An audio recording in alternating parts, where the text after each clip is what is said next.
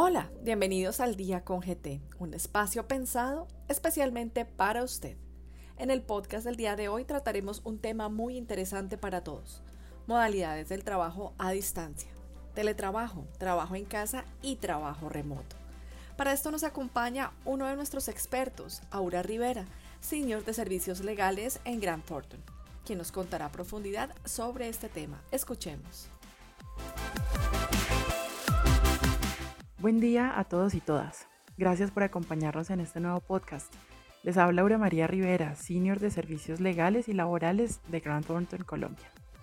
Hoy hablaremos del trabajo a distancia o no presencial, que se ha vuelto cada vez más importante para continuar desarrollando las labores en las entidades luego de los aislamientos y las restricciones de movilidad que se impusieron a nivel nacional desde el 2020 para mitigar los efectos de la COVID-19. Hoy existen tres modalidades de trabajo a distancia que pueden adoptarse en Colombia. El teletrabajo, el trabajo en casa y el trabajo remoto. La base en todas ellas es permitir que el trabajador desarrolle sus tareas sin tener que presentarse en las oficinas o las instalaciones de su empleador. A continuación abordaremos las principales características de estas modalidades para poder apreciar algunas de sus similitudes y diferencias. La primera de ellas es su antigüedad. Para ello debemos recordar que el teletrabajo fue creado mediante una ley expedida el 16 de julio de 2008, mientras que el trabajo en casa y el trabajo remoto fueron creados a través de unas leyes expedidas el 21 de mayo y el 3 de agosto de 2021 respectivamente. Frente a las generalidades, vale decir que el teletrabajo es una forma de organización laboral que permite desempeñar las actividades utilizando las tecnologías de la información y la comunicación sin que se requiera la presencia física del trabajador en un sitio específico de trabajo.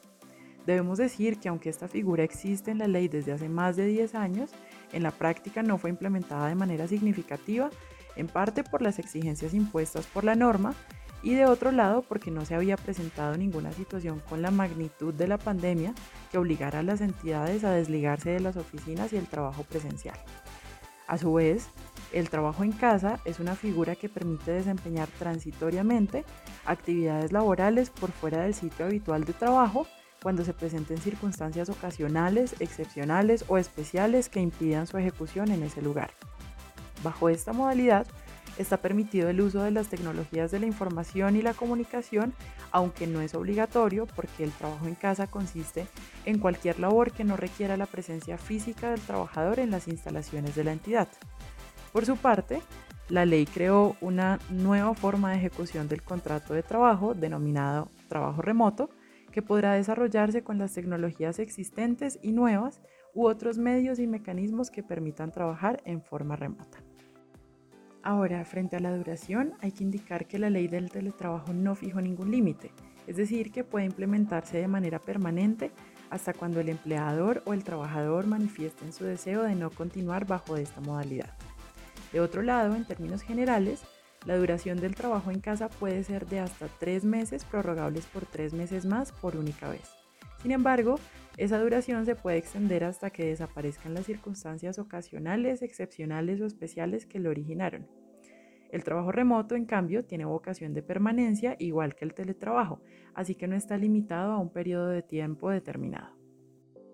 Como otro punto importante, destacamos que el teletrabajo permite la alternancia o los modelos híbridos que mezclan la presencialidad con la virtualidad, porque dentro de la clasificación existente en la ley se encuentra la tipología del trabajador suplementario, que es quien labora dos o tres días a la semana en su casa y el resto del tiempo desde una oficina.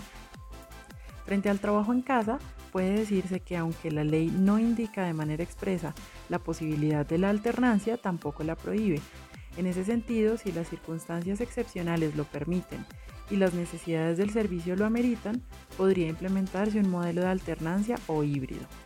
En contraste, el trabajo remoto requiere ser ejecutado a distancia desde su inicio hasta su terminación. Para ello, el trabajador podrá prestar sus servicios desde el lugar que considere adecuado de común acuerdo con el empleador y previo visto bueno de la ARL. Sin embargo, de manera excepcional, el empleador podrá requerir al trabajador remoto en sus instalaciones en los siguientes casos. En primer lugar, cuando deba verificar los estándares y requisitos de las herramientas y los equipos necesarios para realizar la labor. En segundo lugar, cuando se deban instalar o actualizar manualmente los programas, aplicaciones o plataformas necesarios para ejecutar la labor. Y un tercer punto es cuando el trabajador deba asistir a las diligencias de descargos o a otras citaciones en el marco de procesos sancionatorios o disciplinarios por incumplimiento de sus obligaciones. Ahora, frente a los elementos de trabajo y los auxilios, la ley del teletrabajo precisa que el empleador deberá suministrar y garantizar el mantenimiento de los equipos de los teletrabajadores, las conexiones, los programas, el valor de la energía y los desplazamientos que ordene y sean necesarios para desarrollar la labor. Como se observa, esta ley no fija un valor determinado en caso de que la compañía decida cumplir esta obligación con el pago de un auxilio económico. En cuanto al trabajo en casa, la norma establece que por regla general el empleador debe suministrar los elementos de trabajo como los equipos, los sistemas de información, programas y materiales necesarios para la labor. No obstante, por mutuo acuerdo entre las partes, el trabajador puede disponer de sus equipos para estos efectos. Además, la ley señala que los trabajadores que devenguen hasta dos salarios mínimos legales mensuales vigentes y a quienes se les reconozca auxilio de transporte tendrán derecho a un auxilio de conectividad mientras presten sus servicios bajo la figura del trabajo en casa. Por su parte, la regulación del trabajo remoto dispone que el empleador deberá suministrar los equipos, conexiones, programas, el valor de la energía e Internet y o telefonía, entre otras herramientas tecnológicas necesarias para ejecutar el trabajo.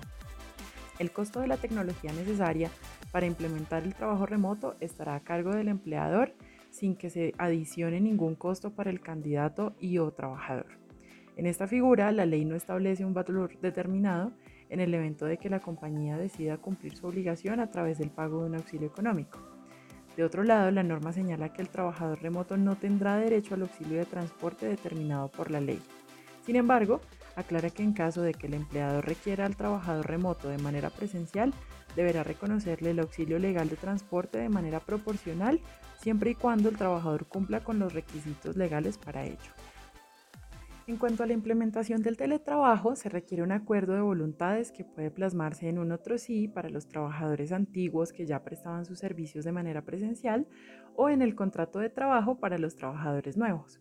También es necesario incluir en el reglamento interno de trabajo de la compañía las disposiciones sobre el teletrabajo.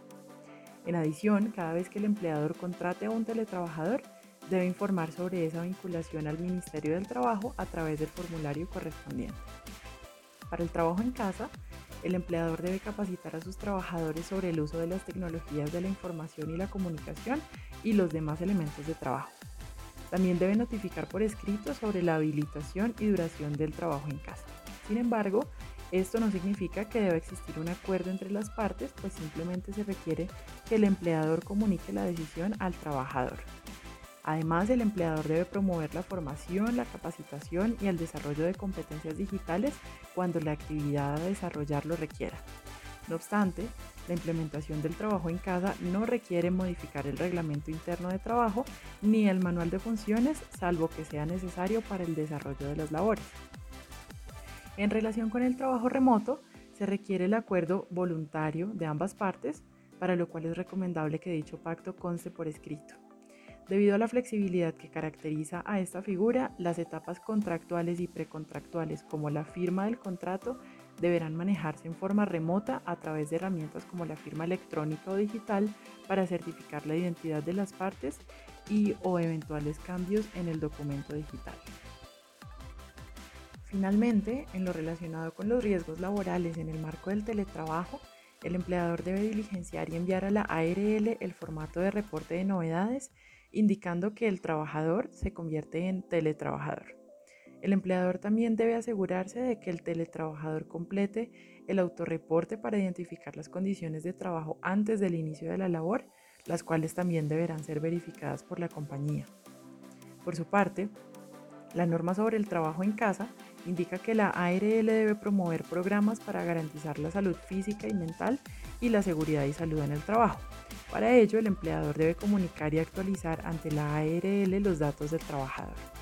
Además, si se necesita prestar el servicio o desarrollar actividades en un lugar distinto al inicialmente pactado en la relación laboral, también deberá informar la dirección en la que se desarrollarán las actividades. De otro lado, Antes de aprobar el lugar escogido por el trabajador remoto, el empleador debe verificar que allí se garantice el cumplimiento de los requerimientos mínimos de seguridad y salud en el trabajo, atendiendo las recomendaciones de la ARL y propiciando el autocuidado como medida preventiva.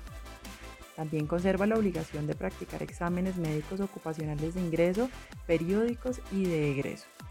Se mantiene igualmente la obligación de afiliar al trabajador remoto al Sistema General de Riesgos Laborales, para lo cual el empleador deberá entregar a la ARL la copia del contrato o del documento de vinculación laboral, adjuntando el formulario correspondiente para la determinación del riesgo y la definición del origen de las contingencias que pudieran presentarse.